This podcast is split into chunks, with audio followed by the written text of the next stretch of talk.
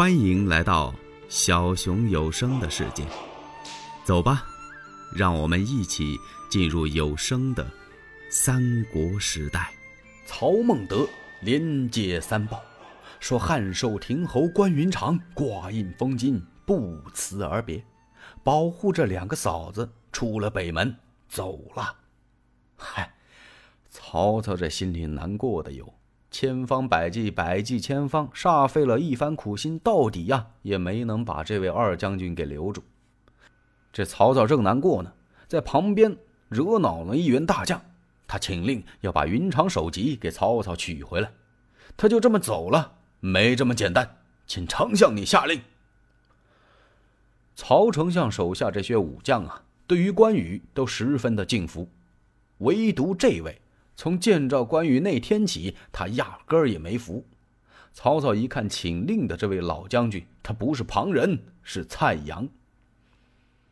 哎，呵呵呵，曹操摆了摆手：“老将军呐，关羽不忘故主，他来的明白，去的清楚，是一位大丈夫啊！你等皆当效之。你们呢？”都该向关羽好好学学。曹操心想：但愿我的手下这些武将都能像关云长似的，那我这大业就已什么事儿就全行了。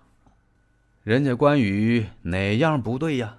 要不怎么曹操说来的明白，去的明白呢？我给了他那么多的金银，一文钱没动，全封那儿了。汉寿亭侯的金印高挂于明堂之上，人家几次登门来求见我，我挂着那免见牌不见面。人家临走前呢，还给我写下一封书信，如今那信就在那儿放着。你蔡阳请什么令啊？老将军，一旁站下。是。蔡阳这心里不痛快，老将军蔡阳有些话要说，不过他身为武将。这老头啊，嘴稍微有点笨，说不出来。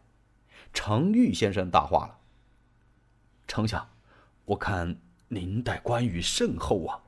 今天关羽不辞而别，他乱言骗主，冒渎军威，其罪可不小啊！”程昱话说的不多，可是真有分量。乱言骗主啊，就是这么一片纸儿，写了这么几句话。冒渎军威，这渎啊就是轻慢的意思，这君呢就是指丞相您呐，这就是对丞相的冒犯，把您这个威风给触犯了。今天关羽这一走，他要是能够归了袁绍，那就等于给虎添翼呀。我劝丞相还是把他追回来，杀死关羽，以绝后患为上。曹操听到这儿，看了看程昱。程先生，昔日我已经答应了关羽，今日怎么能够失信呢？嗨，各为其主吧。他走就叫他走吧，还是不追为对呀。程昱不好再说什么了。曹操看了看，他看什么呀？他找人呢，找张辽、张文远。张辽来了没有？来了，他不是病了吗？他根本就没病，他是为了躲关羽呀。说自己偶然风寒，在家里猫了两天。现在听说关羽走了，张辽也有点慌神了。当初是我给说的情儿啊，在土山约三事，我跟他当面提，说完了之后，丞相丞相也全答应。我告诉丞相，好好的带关羽，他不能走。哎，嘿，带的倒不错，人到底还是走了。张辽来到这儿，没敢往前凑，在那旮了眯着呢。现在他看丞相这么一折磨呀，坏了，找我呢。张辽这心里呀，胳膊直打鼓。旁边有人用胳膊碰了他一下，张辽一看。是徐晃。曹操手下这些武将啊，和关公最要好的逃去张辽，就是徐晃了。这徐晃用胳膊捅他干嘛呀？那意思是丞相找你呢，你快站起来呀！张辽一看，眯也眯不住了，赶快挺身往起一站。丞相，他插手施了个礼，怕曹操生气。曹操没有，还是那么笑滋滋的。哈哈哈！文远呐，你来了。嗨，丞相，不知哪旁使用啊？没什么，如今云长走了，他是挂印封金呐。此人是才会不以动其心，绝路不以移其志啊！我是深敬云长啊。是是是是，丞相，我这心里也是这么想的。曹操说：“这不是吗？财帛能动人心呀。”可是人家云长呢？我给了那么多的金银，人家根本没动心。我封他为汉寿亭侯，人家旗帜不移。这个人可真了得。他这不是走了吗？我想他此去不远。张辽想，坏了，丞相准是下令让我把关羽给追回来。我能追得回来吗？他瞪着两个大眼睛瞅着曹操，哼！曹操明白了，张辽是怕我下令让他去把云长给追回。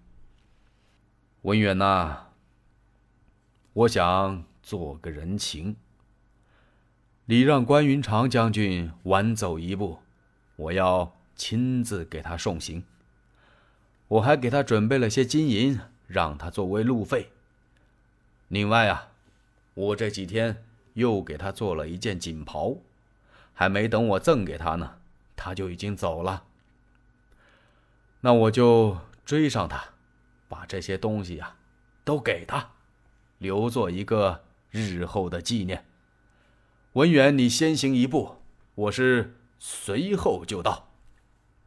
哦，哦，遵令。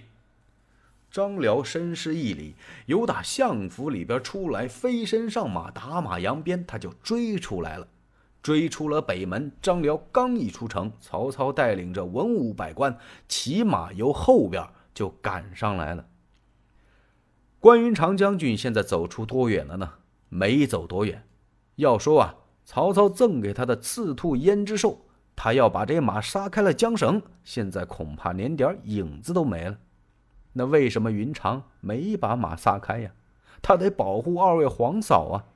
这赤兔马得跟车辆似的，一边快。他这马跑不起来，也就是说啊，按履而行，就压着这马走。其实关公那心里啊，都着急火了，急坏了。他恨不得一步就赶到河北。这一呀是见大哥刘备心切。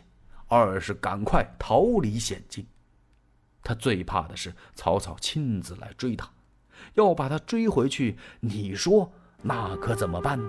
欲知后事如何，且听下回分解。喜欢小熊的话，请点赞、订阅、加关注，你们的支持是小熊最大的动力。